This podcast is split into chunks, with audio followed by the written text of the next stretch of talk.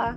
Bem-vindos ao projeto Oficina do Podcast, em que falaremos sobre os impactos econômicos da era industrial e globalizada no Brasil Império. Este episódio foi construído por alunos do Colégio Oficina, para o projeto Oficina do Podcast com foco principal nas áreas de Humanas e Linguagens. O meu nome é Emily Andrade e farei uma breve síntese do que foi a Segunda Revolução Industrial. A segunda revolução industrial foi o avanço tecnológico e científico durante a segunda metade do século XIX. Esse avanço ocasionou maior conforto do ser humano. Durante essa revolução, aumentou-se a especialização do trabalho e o aumento da produção. Assim, passou-se a utilizar a produção em série, já que o custo de fabricação é menor. Nesse contexto, surgiu o Fordismo, que era um sistema de produção em massa que utilizava linhas de montagem semiautomáticas e esteiras rolantes. Nesse sistema, os trabalhadores faziam movimentos repetitivos e não havia qualificação profissional. No Brasil, desde os anos de 1920, esse sistema era utilizado nos seringais no norte para a fabricação de pneus, mas depois de alguns anos passou a ser adotado pelas grandes empresas. Além disso, o Brasil também foi influenciado pela Inglaterra, já que desde que a família real portuguesa se instalou no país, esses dois países mantêm relações comerciais que serviram de impulso para o seu desenvolvimento industrial. Essas negociações influenciaram não apenas na economia, mas também em questões sociais. Desse modo, com o intuito de expandir o consumo de seus produtos em territórios estrangeiros, a Inglaterra difundiu novos hábitos, assim como a nova infraestrutura urbana e os sistemas financeiros e agrícolas. Agora, vocês vão ouvir Daniel falar sobre algumas descobertas e invenções realizadas durante a Segunda Revolução Industrial. Entre as várias descobertas e invenções realizadas durante a Segunda Revolução Industrial estão novos processos de fabricação do aço, permitindo sua utilização na construção de pontes, máquinas, edifícios, trilhos, ferramentas e até alguns outros objetos mais simples o desenvolvimento técnico de produção da energia elétrica e a invenção da lâmpada incandescente, que apesar de não ser a melhor alternativa de iluminação hoje em dia, naquela época da Revolução foi algo muito inovador. O surgimento e o avanço dos meios de transportes, ampliação das ferrovias, seguida das invenções do automóvel e do avião, e a invenção dos meios de comunicação, como o telégrafo, telefone, televisão e o cinema, até hoje são coisas essenciais nas vidas das pessoas. A descoberta do múltiplo aproveitamento do petróleo e seus derivados como fonte de energia, lubrificantes e o plástico. Com o avanço da química e na descoberta de novas substâncias, descobriram o poder explosivo da nitroglicerina, usando-a com a intenção de obter um maior poder de fogo, juntamente com o desenvolvimento de armamentos como o canhão e a metralhadora. Na medicina, descobriram os antibióticos, as vacinas, novos conhecimentos sobre as doenças e novas técnicas de cirurgia. E agora Bia falará sobre os três fatos que comprovam as relações econômicas entre Brasil e Inglaterra.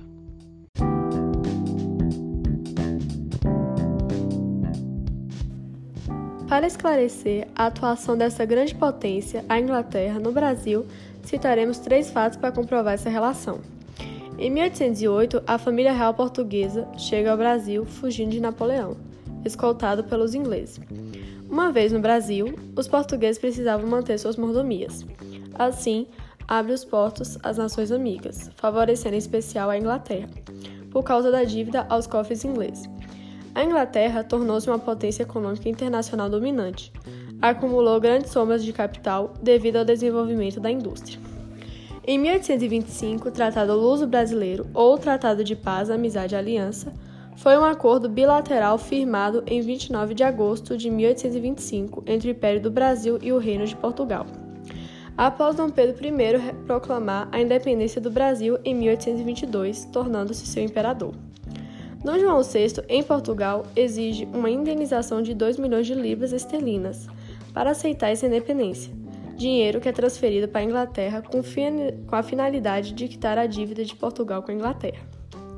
Em 1864, Guerra do Paraguai, a Inglaterra financia o conflito entre Brasil, Argentina e Uruguai contra o Paraguai porque queria passagem para o Oceano Atlântico, interessada em manter o controle sobre o Paraguai, o único país da América que ela ainda não tinha controle. Assim, a importância do Brasil para a Inglaterra é ampliar seu mercado consumidor e fornecer matéria-prima, pois era interessante para a Inglaterra a independência das colônias portuguesas e espanhola. Daí o motivo dela patrocinar essas independências, pois dessa forma ela teria livre comércio. Portanto, podemos perceber o quão atuante era a Inglaterra no mercado brasileiro, já que lucrava vendendo seus produtos industrializados para o Brasil no contexto da Segunda Revolução Industrial. Destarte, pode-se dizer que esses laços econômicos impactaram o Brasil industrialmente e, como consequência, incentivou um empreendedor que desenvolveu de forma significativa a economia no Sudeste brasileiro. Agora, Emily vai falar a relação entre o empreendimento do Barão de Mauá durante o Segundo Reinado e a Segunda Revolução Industrial.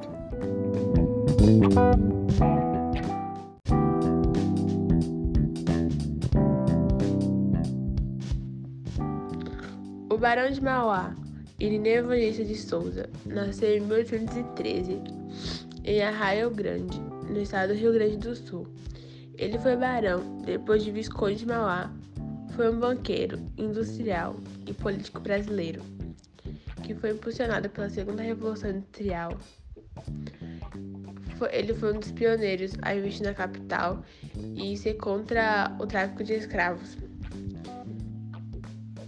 Entre suas principais realizações estão a construção de um estaleiro, que foi por aí foi a indústria naval, a fundação de bancos, teve o primeiro banco do, do, do Brasil, só que aquele faliu, e aí ele lançou o segundo banco, é a construção do primeiro cabo telegráfico submarino ligado ao Brasil e à Europa, a criação de companhias de bonde, a construção das primeiras estradas de ferro para facilitar o escoamento de café aos portos brasileiros.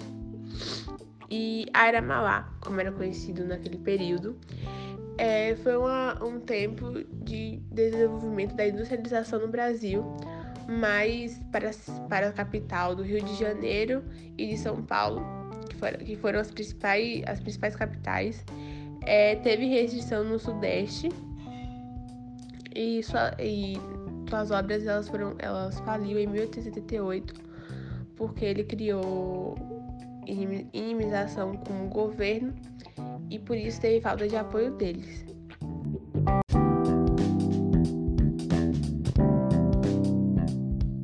Em síntese, a segunda revolução industrial foi o processo de intensificação das indústrias no mundo. Os produtos manufaturados que veio da Inglaterra tiveram grande influência na industrialização brasileira, já que o Brasil era um país agroexportador e dependia desses laços econômicos.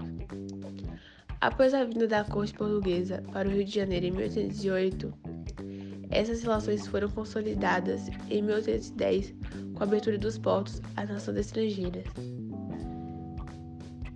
O surto industrial ocorrido em São Paulo e Rio de Janeiro durante a Mauá foi uma consequência desse período.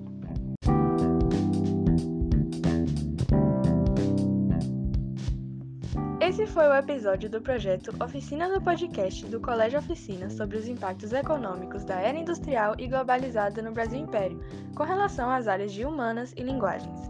Agradecemos por ter nos escutado e esperamos ter lhe ajudado um pouco mais. Até a próxima!